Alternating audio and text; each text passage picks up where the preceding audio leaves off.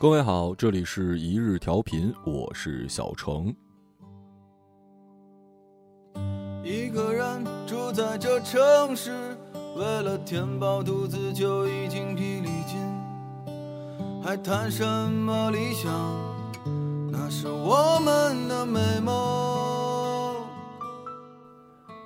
一转眼，从钢铁侠一到现在，已经十年过去了。有人说，漫威陪伴了九零后最青春的年华；有人说，漫威让每个年轻人心里都有了一个超级英雄，让我们在这样一个现实到残酷的时代，再一次相信了梦想的力量，即便他可能只有一两个小时的时间。我记得之前啊，在万深夜电台的时候，跟女主播讨论过一个选题：如果可以选择，你愿意拥有怎样的超能力？最终我们俩分别选了什么，已经忘了。但是不管怎么说，大家心里还是想要与众不同，想要有一场英雄般的人生。前一段时间啊，去看了《复联四》，最打动我的部分其实就是最后美队的选择。他穿越回去，选择做一个瘦弱的美国士兵，和自己的爱人度过平淡的一生，而不是成为美国队长，拯救世界。因为是电影，所以他其实用了一个灵魂度过了两段人生，而现实生活中的我们没有机会两次踏入同一条河。那么，如果是你的话，你会怎么选呢？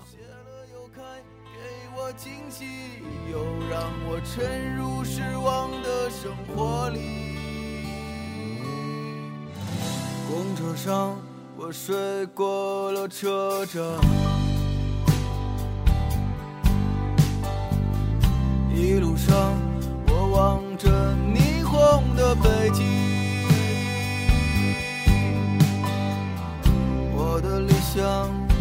把我丢在这个拥挤的人潮，车窗外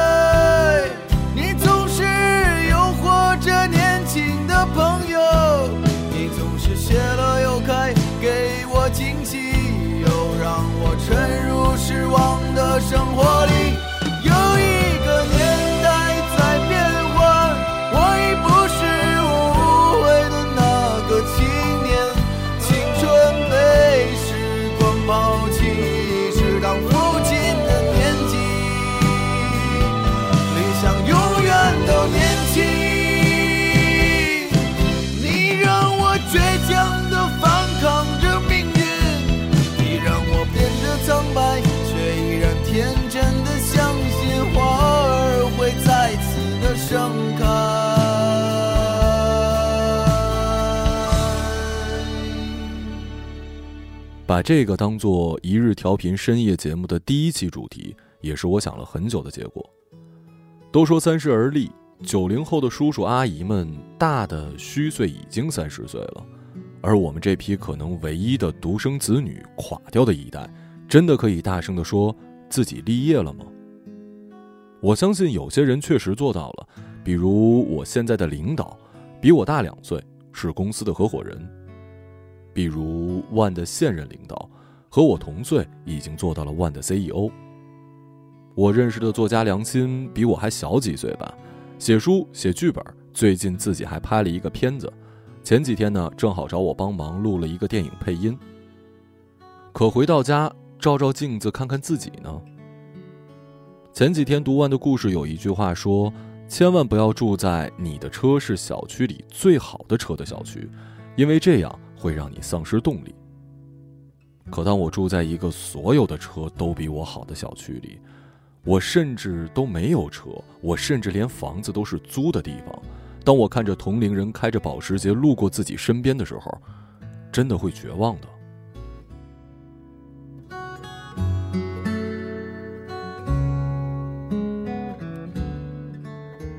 我不服，不愤。不平衡？为什么他们可以，我不行啊？这其实是我离开万之后一直困扰着自己的问题。于是乎，我想逃。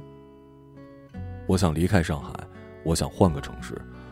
我和自己说：“马小成，你本来想要的生活，不就是找个没什么人的小城市，然后录录音、喝喝茶，甚至是种种地吗？不如就去宁波吧，那里生活成本低，竞争强度低，你可以租一个一居室。”平时呢，每天去电台做做节目，没事的时候养养猫，也有时间把驾照考了，多好的日子呀！我当然把这件事告诉了几个朋友、老师，他们中不是没有人劝我留在上海，但是人呐，很多时候在征求别人意见的时候，潜意识里其实已经做好了决定。当对方说的合你心意的时候呢，你就会更加坚定；当对方提出相左的意见时，你就会不自觉地帮那个其实已经下定的决心去辩驳。就像是那句“你永远叫不醒一个装睡的人”一样，当你自己其实有答案的时候，你也根本就听不到其他意见了。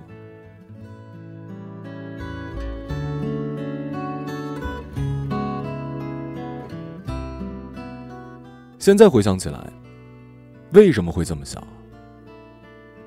因为我怂了，我怕了，我觉得既然我比上不足，那么我就往下看好了。我往下看，心里就舒服了。身边的人都比我优秀，那我去一个小一点的地方，就像当初读大学的时候在乐山，学校小，城市小，稍稍努力，我就可以飘飘然的成为学校里配音最好的学生之一。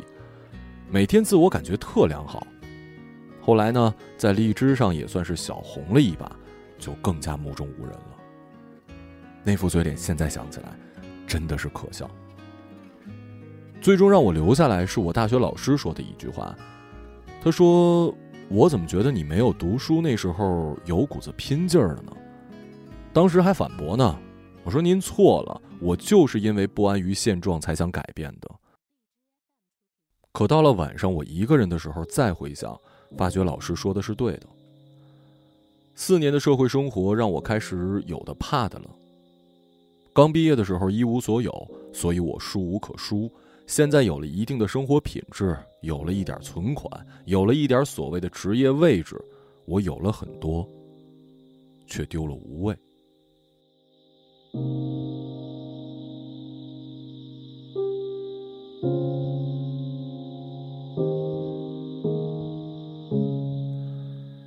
九零后的我们经常把“老了老了”挂在嘴边上，可实际上没有几个人打心底里愿意承认自己不再是青年了。中年危机似乎在不到三十岁的年纪就找了上来。我也万万没想到，二十七岁的我，在看电影《杯酒人生》的时候，似乎瞧见了自己的影子。Total nightmare. And I had a bunch of stuff I had to deal with this morning, but I'm on my way. I'm out the door right now. 这是两个事业、爱情均面临困境的男人，一个失去了爱情，不能走出阴影；一个却即将进入爱情的坟墓，极度恐慌。一个是事业从未如意、作家梦遥遥无期的中学教师，一个却是辉煌不再的过气演员。他们之间涵盖了失落的中年男人在事业和爱情里的所有困境。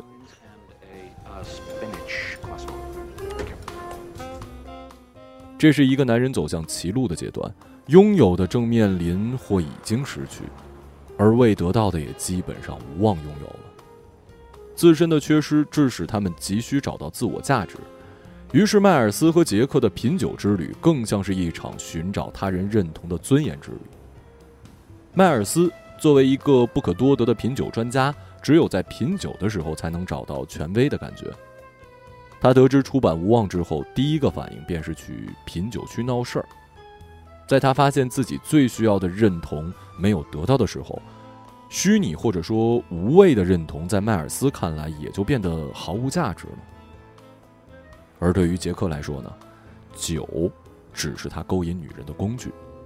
他辉煌的过去成为他喋喋不休的资本，他不断的帮助别人回忆自己主演的某个角色，以获取快慰般的满足感。在别人的欢呼中享受着昔日所受的追捧。作者这种功能性极强的技巧设置，使影片具有某一种思考的张力，增加了影片的容量，同时也削弱了影片的力量。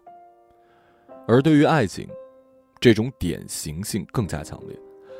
两个男人直接代表了两种爱情观，也可能是唯一的两种中年男人在面临情感困境时不同的做法。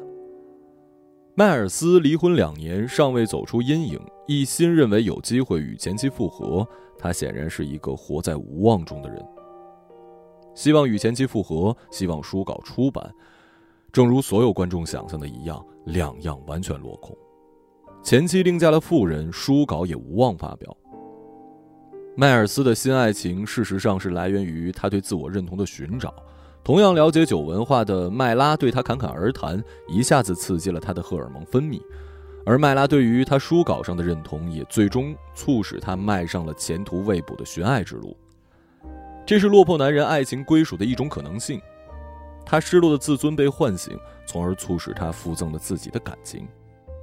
或者说，他在受到认同的同时，爱上了这个认同他的女人。这是一种反浪漫的言论，但却是绝对发自人性。男人希望从女人身上获取的，并不仅仅是生理愉悦。还包括一种征服感和认同感。对迈尔斯来说，他正是找到了这种认可，从而唤起了他生理的某一种需要。在影片中，直接表现为他购买色情杂志，这个功能性的细节设置成为了迈尔斯情感解冻的标志。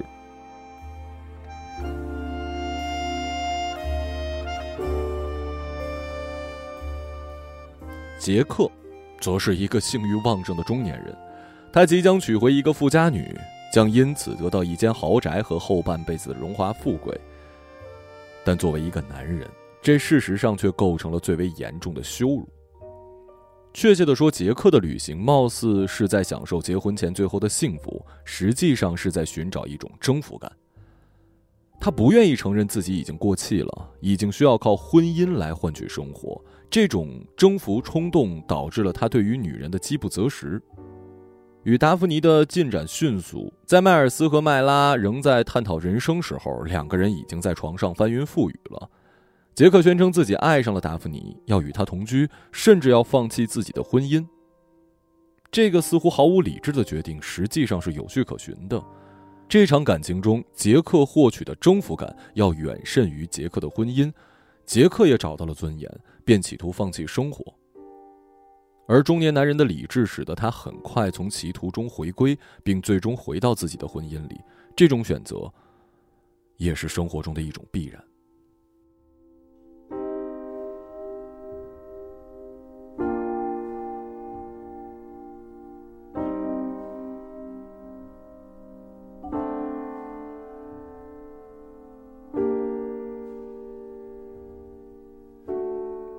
还记得第一次看这部电影的时候，我当时对里面的两个人都没什么好感，觉得两个人很不争气，怎么活了半辈子，把自己的人生搞成这副德行啊？要事业没事业，要爱情没爱情，难道男人年纪大了就一定会这样吗？我告诉自己，千千万万不要成为这样的人。可这几天在看的时候，我被吓了一跳。因为我差一点点就踏上了可能跟他们一样的人生之路，那就是已然如此了，还有什么好争的呢？干嘛那么拼呢？喝喝酒、泡泡妞不是挺好的吗？可仔细想想，这真的是你想要的生活吗？还是你丫被逼无奈的自我安慰呢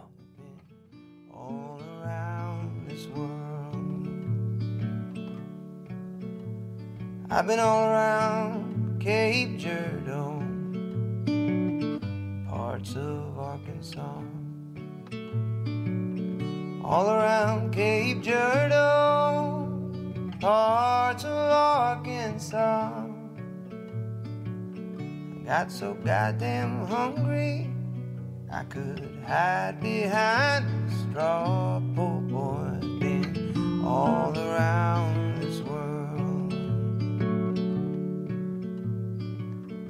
Went up on the mountain, there I made my stand. Went up on the mountain, there I made my stand. A rifle on my shoulder, and a dagger in my hand. Poor boy, I've been all around.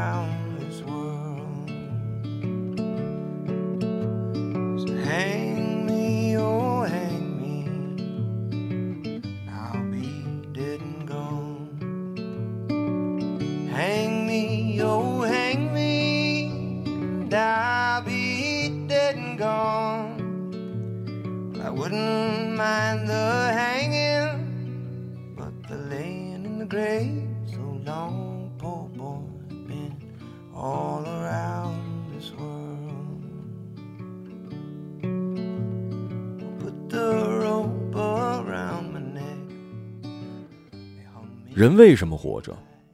王小波在写给李银河的情书里这样写道：“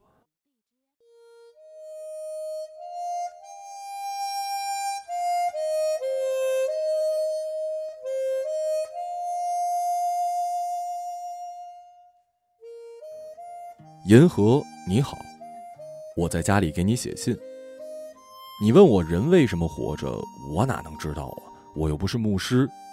释迦摩尼为了解决这个问题出了家，结果得到的结论是：人活着是为了涅槃，就是死。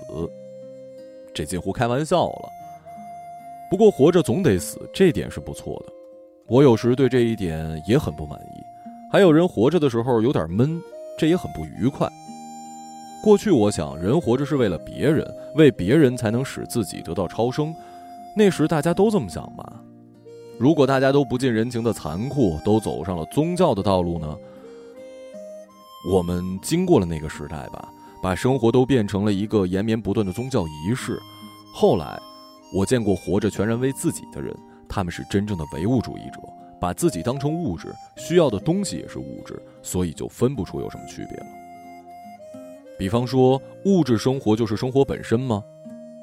有人是分不出来的。总之，我认为人不应当忽视自己，生活就是自己，总要无愧于自己才好。我不喜欢稀里糊涂的过日子。我妈有时说：“真奇怪啊，我们稀里糊涂的就过来了。”他们还真是这样。我们的生活就是我们本身，我们本身不傻，也不斤斤计较，大衣柜一头沉，干嘛要求我们有什么外在的样子？比方说规规矩矩，和某些人一样，等等等等。有时候我真的想叉着腰骂：“滚你的，什么样子呀？”真的，我们的生活是一些给人看的仪式吗？或者叫人安分守己？我不知道什么叫分。假如人活在世上之前，份都被安排好了，那不如再死回去好了。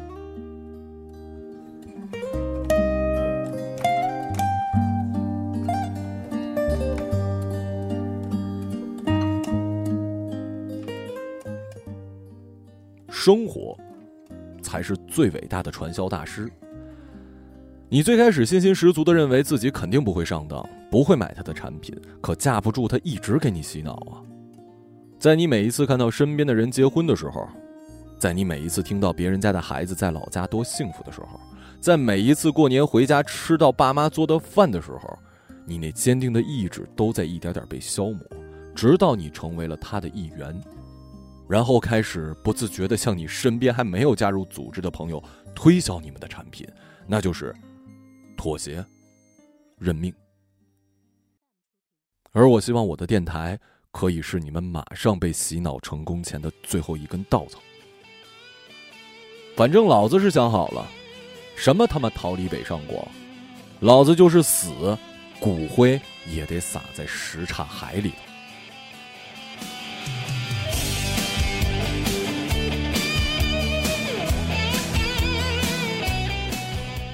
这里是一日调频，我是小程，时间不早，睡吧。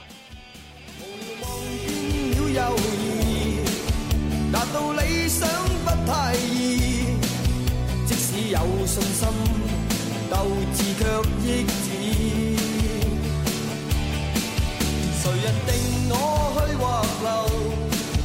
定我心中